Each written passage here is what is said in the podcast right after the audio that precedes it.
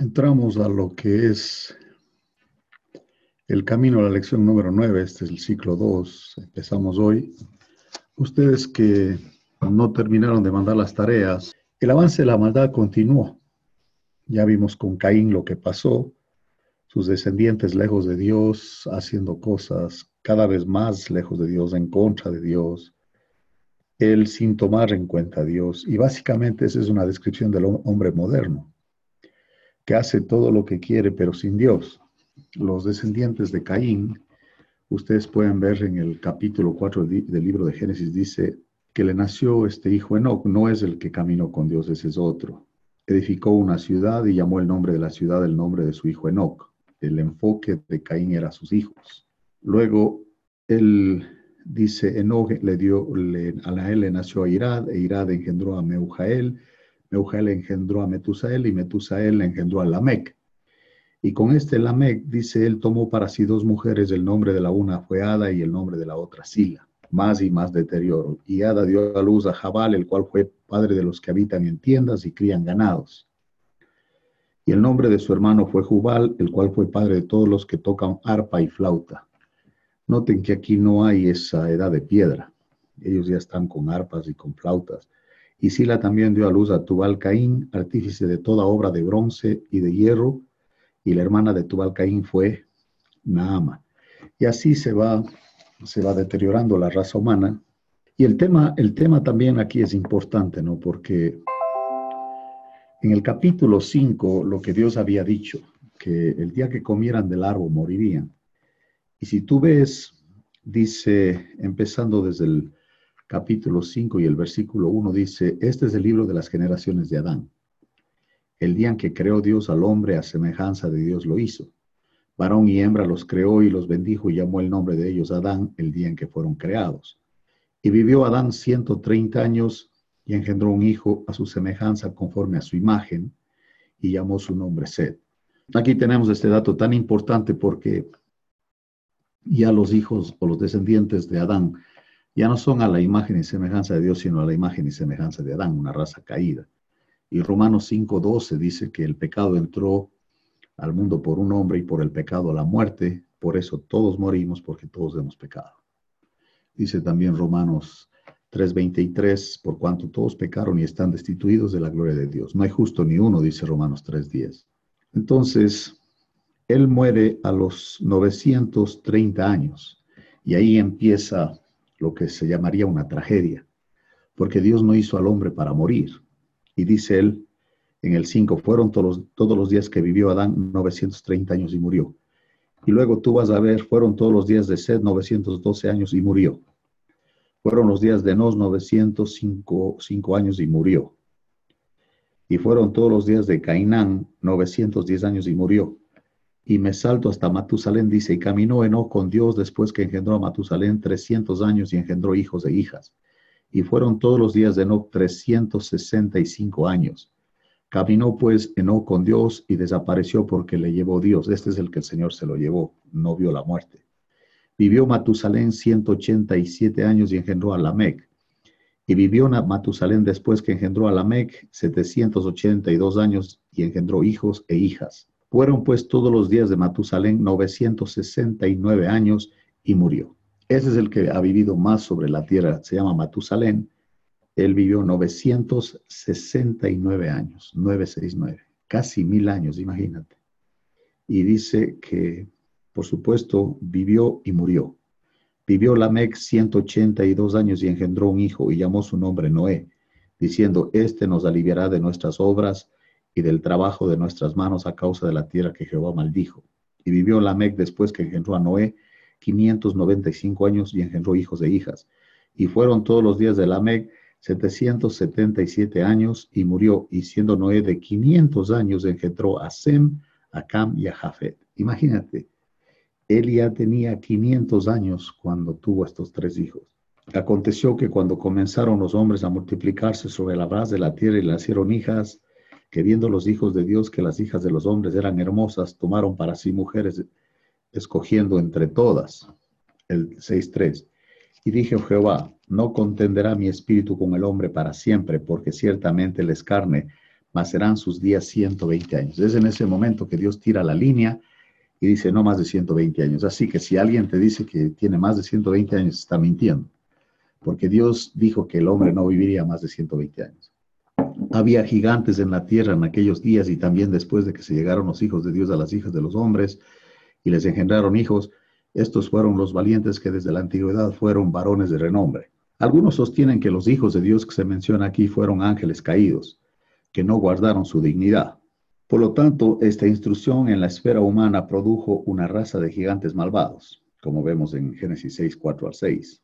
Otros sostienen que en vista de que se habla de los ángeles de un modo asexual, es decir, que no tienen sexo, y en vista de que las palabras tomaron para sí mujeres habla de una unión duradera, la referencia está relacionada con el colapso de la separación que había existido entre el linaje de Sed, que caminaba con Dios o que quería con Dios, y el linaje impío de Caín, a causa del matrimonio entre unos y otros.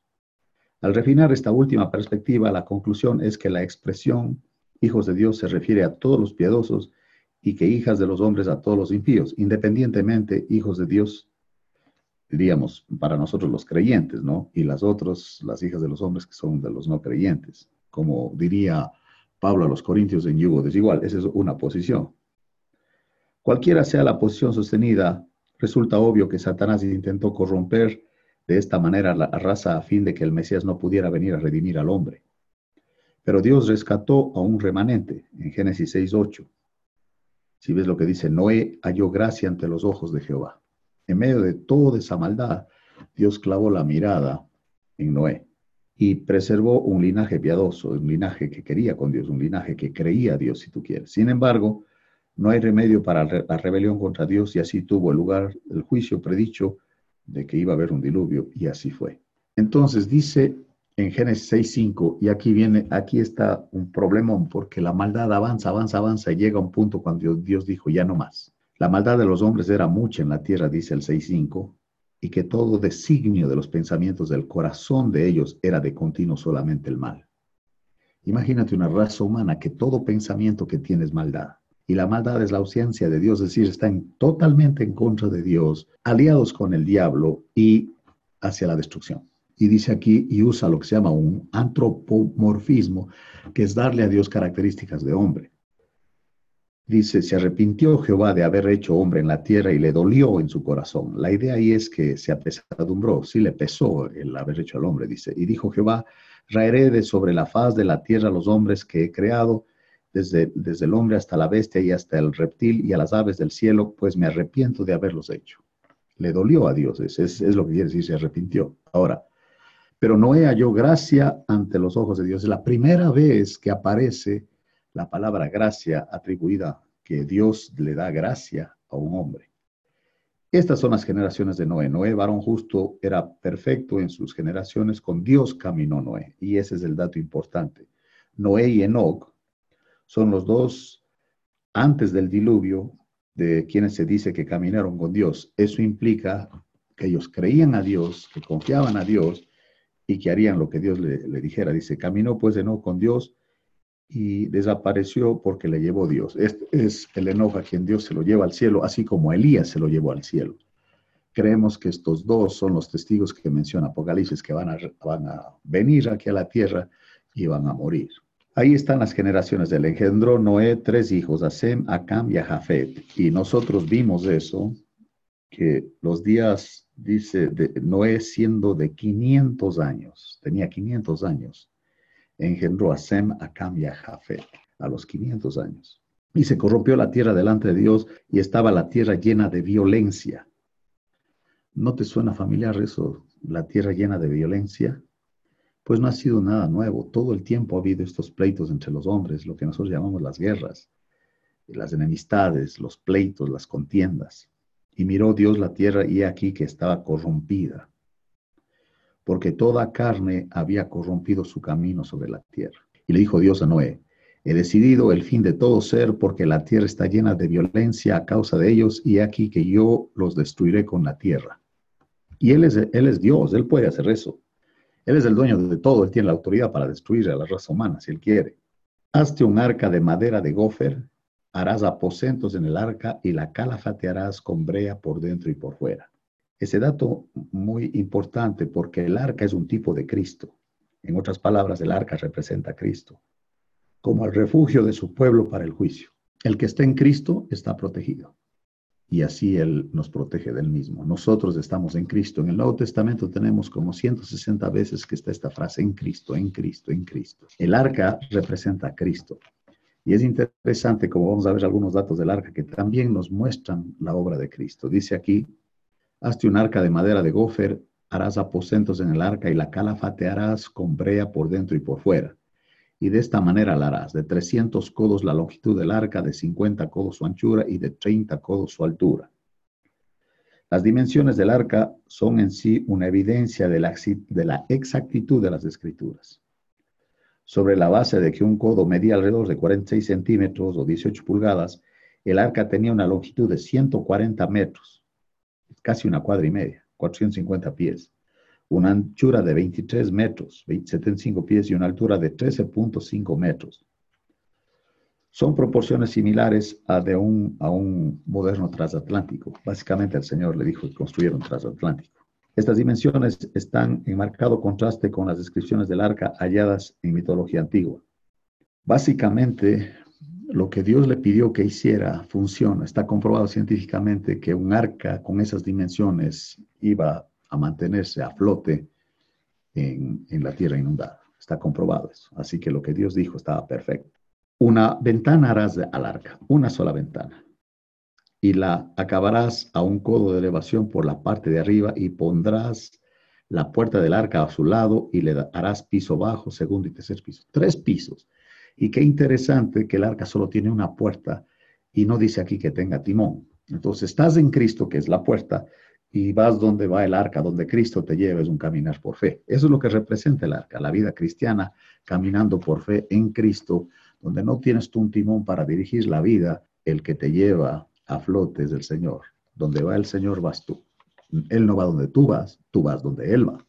Eso es muy interesante con el arca. Dice, he aquí que yo traigo un diluvio de agua sobre la tierra para destruir toda carne en que haya espíritu de vida debajo del cielo. Todo lo que hay en la tierra morirá mas estableceré mi pacto contigo y entrarás en el arca tú, tus hijos, tu mujer y las mujeres de tus hijos contigo.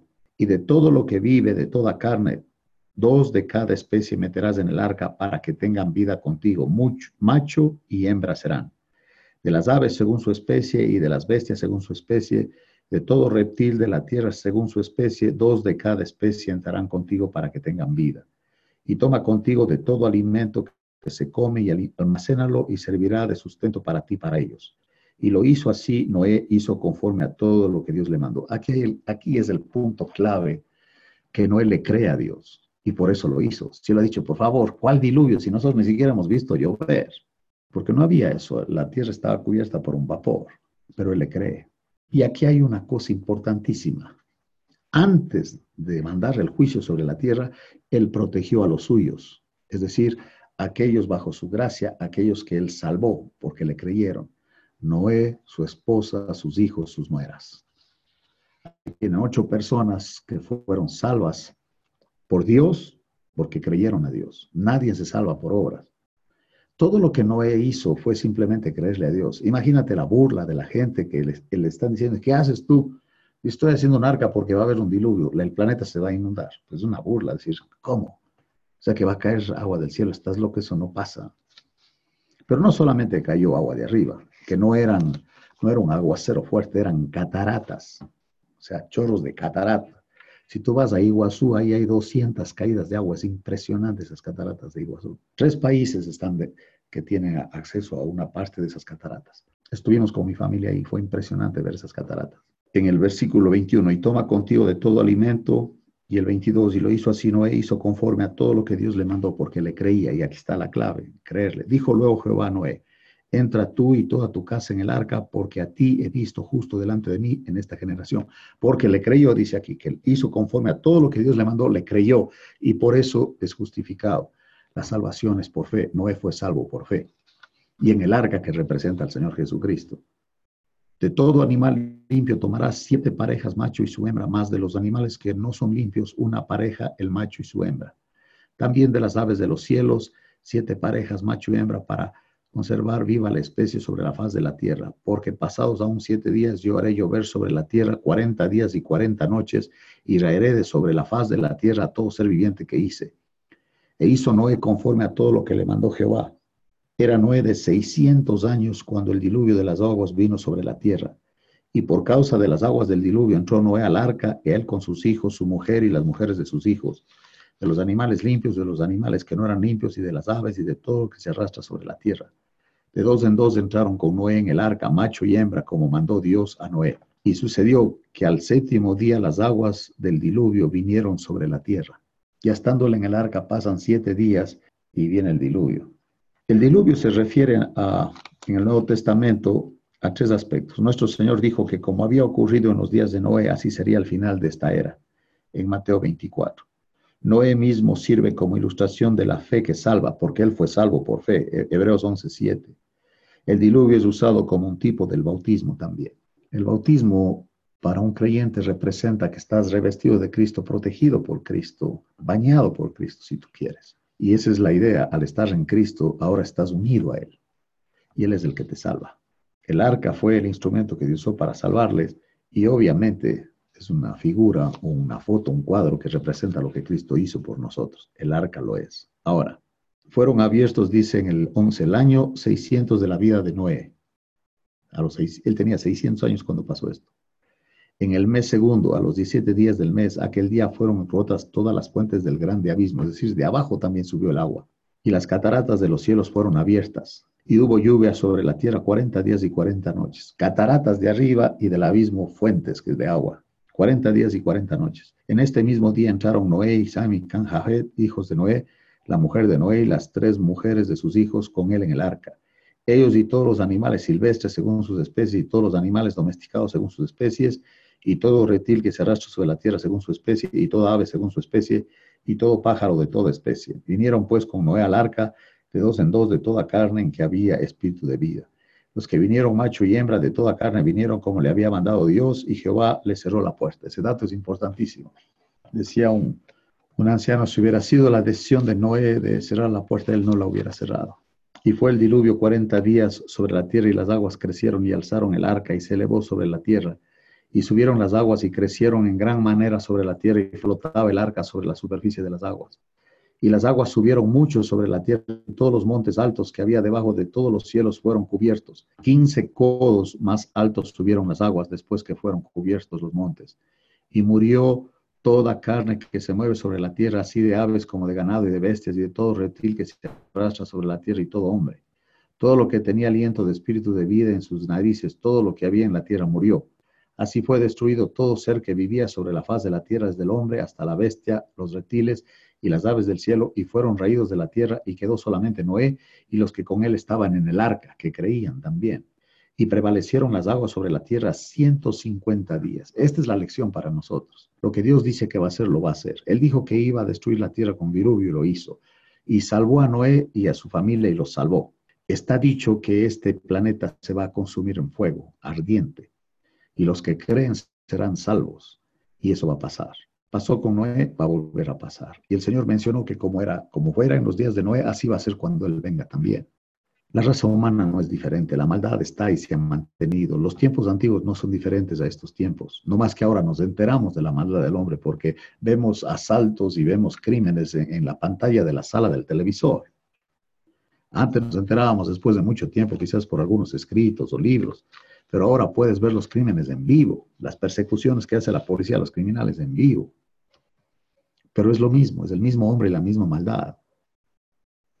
Se acordó Dios de Noé y de todos los animales y de todas las bestias que estaban con él en el arca e hizo pasar Dios un viento sobre la tierra y disminuyeron las aguas. Lo que él promete cumple, esa es la lección para nosotros.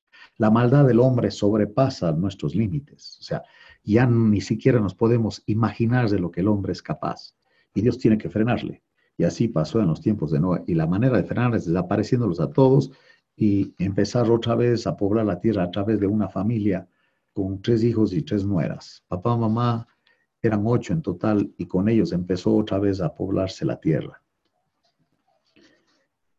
Él va a destruir la maldad. efectivamente, ya lo ha hecho. Y el consuelo que nosotros tenemos los creyentes es que antes de su juicio, Él saca o protege a los que son de Él. Nosotros, la iglesia, antes de los 21 juicios de Apocalipsis, de los sellos, de las trompetas y las copas, que está escrito en el libro de Apocalipsis, nos vamos en el arrebatamiento y no vamos a pasar por esos juicios, porque Él protege a los suyos. Está probado en la Escritura que antes de un juicio, Él protege a los suyos y advierte a los que no creen lo que va a venir. Y está pasando. Hoy día el Evangelio es predicado y viene el día del Señor de la ira de Dios. Y el hombre que no cree la va a sufrir y va a experimentar. Hoy día el Señor es el Cordero de Dios que quita el pecado del mundo. Ese día va a ser el león de Judá, de la tribu de Judá, el juez. Tú quieres al Señor Jesucristo no como tu juez, sino como el Cordero Redentor. Lo quieres ahorita, póstrate ante Él y créele. Dile, sí creo, Señor, que tú has dicho que vas a volver. Tú has dicho que vas a enjuiciar este mundo. Tú has dicho que va a haber un juicio del trono blanco en donde todo todo ser que ha vivido en este planeta se va a resucitar para comparecer ante ese juicio y luego ser rechado como si fuera el lago de fuego de, que arde con azufre, fuego y azufre. Él, sus demonios y todos los que no creen, los que no están en el libro de la vida. Eso está dicho y así va a pasar. Entonces el consuelo de nosotros es que al creer fuimos sellados con el Espíritu Santo y Dios nos reconoce a nosotros por el Espíritu Santo. Y por eso estamos protegidos por Él. Él nos salva, nos salva de los juicios que Él mismo va, a poner aquí en la tierra en el, día que Él decida. Nadie sabe cuándo Él va a hacer eso. La única señal que tenemos nosotros, la iglesia, es el arrebatamiento. Después del arrebatamiento vienen todos los juicios, pero nosotros ya no vamos a estar aquí. Se cerraron las fuentes del abismo, las cataratas de los cielos y la lluvia de los cielos fue detenida. Se acabó y las aguas decrecían gradualmente de sobre la tierra y se retiraron las aguas al cabo de 150 días. Y reposó el arca en el mes séptimo a los 17 días del mes sobre los montes de Ararat. Y las aguas fueron decreciendo hasta el mes décimo. En el décimo primero del mes se descubrieron las cimas de los montes. Sucedió que al cabo de 40 días abrió Noé la ventana del arca que había hecho y envió un cuervo, el cual salió y estuvo yendo y volviendo hasta que las aguas se secaron sobre la tierra. Envió también de sí una paloma para ver si las aguas se habían retirado de sobre la faz de la tierra y no halló la paloma donde sentar la planta de su pie, volvió a él al arca porque las aguas estaban aún sobre la faz de toda la tierra. Entonces le extendió su mano y tomándola la hizo entrar consigo en el arca. Esperó aún otros siete días y volvió a enviar la paloma fuera del arca. La paloma volvió a él a la hora de la tarde y aquí que traía una hoja de olivo en el pico y entendió Noé que las aguas se habían retirado sobre la faz de la tierra.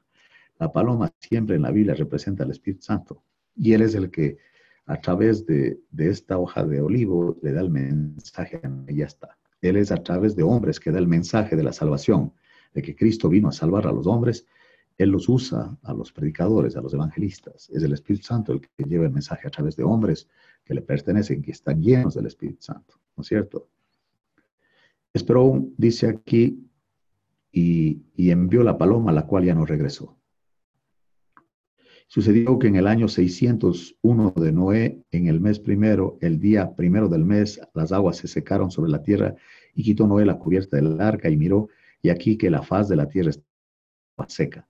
Y en el mes segundo, los 27 días del mes, se secó la tierra.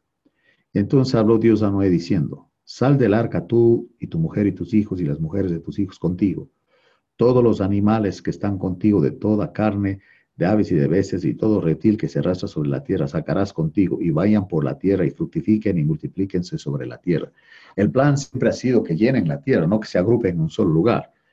Pero todo el tiempo nosotros tenemos ciudades como la Ciudad de México, como la ciudad de Nueva York y otras ciudades en el mundo donde toda la gente se agrupa. Y eso Dios quiere que estén por todo lado, no solamente en un solo lugar. Así que el hombre no, no le va a hacer caso a Dios.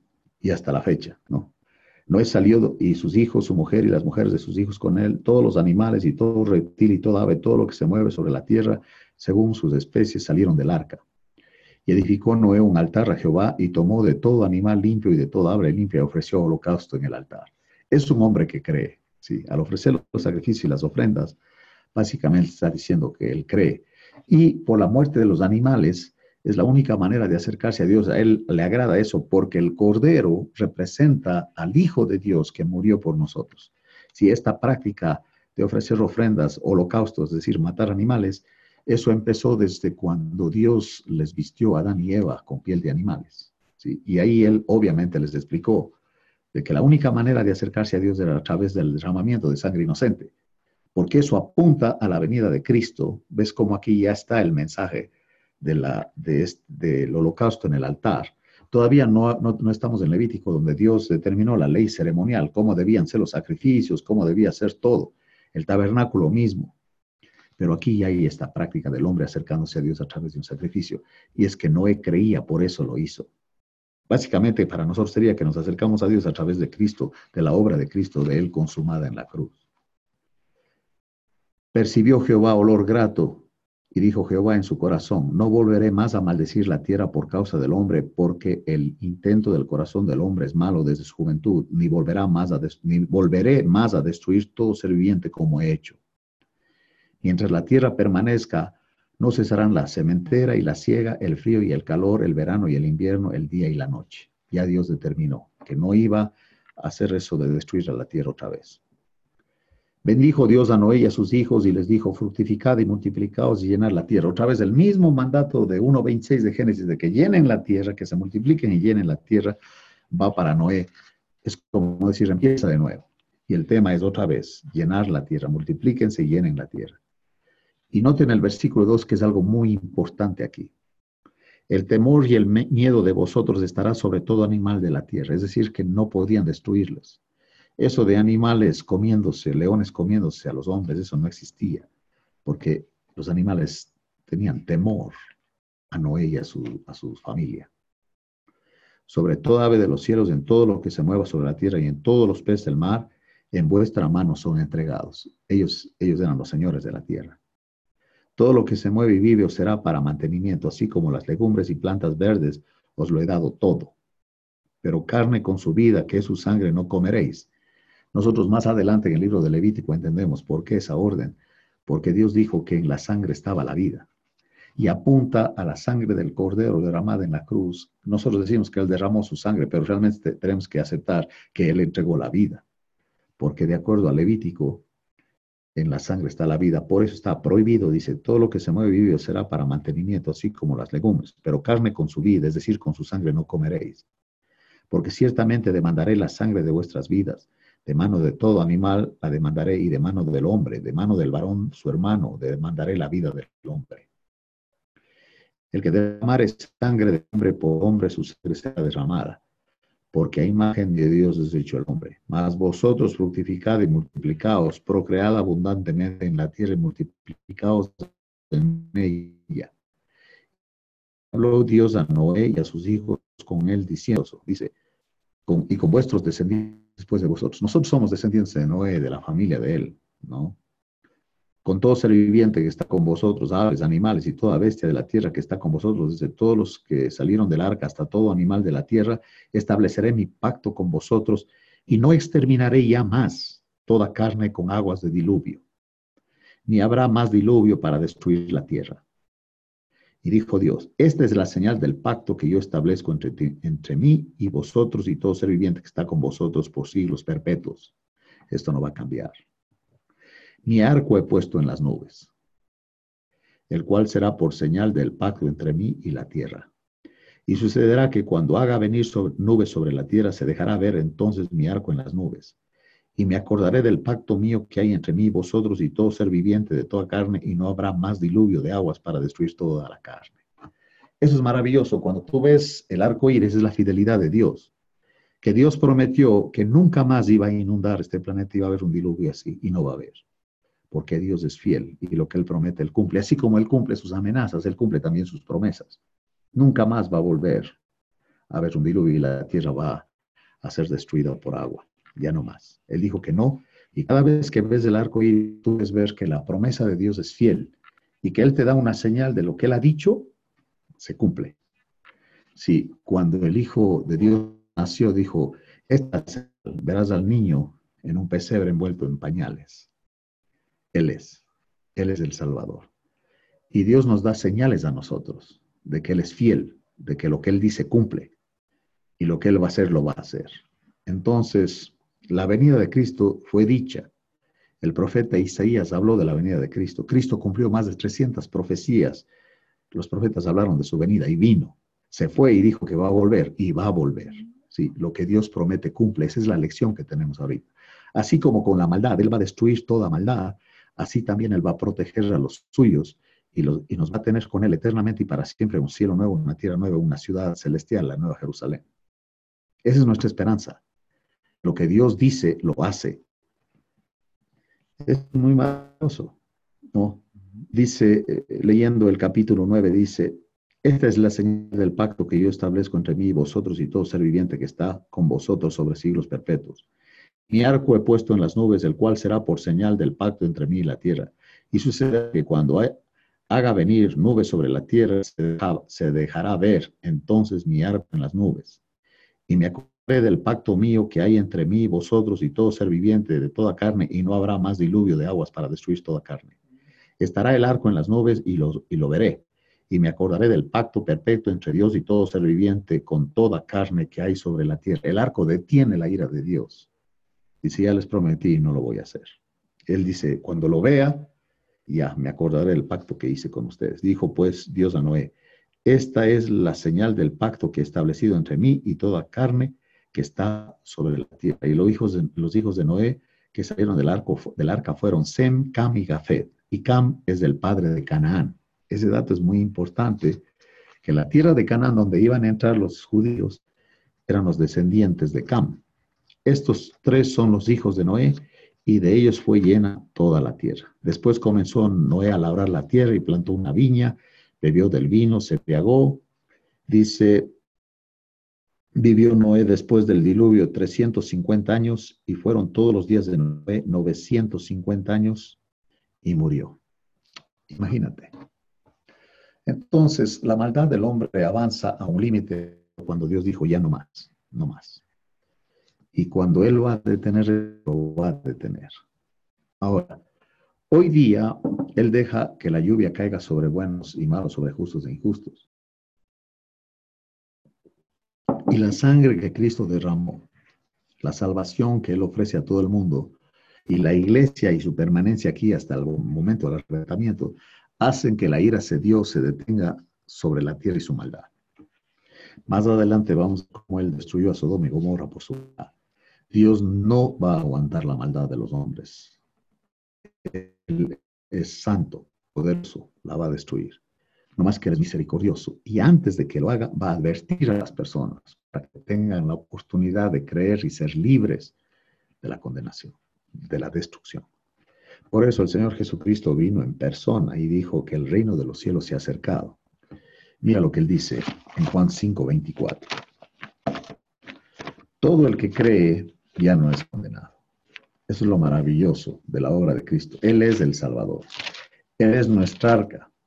Por Él, ahorita el mundo, digamos que está. El momento que los que somos de la iglesia se va, este mundo va, a la destrucción. Este dato para nosotros es demasiado importante. ¿sí? Él es el Salvador. En el Evangelio de Juan,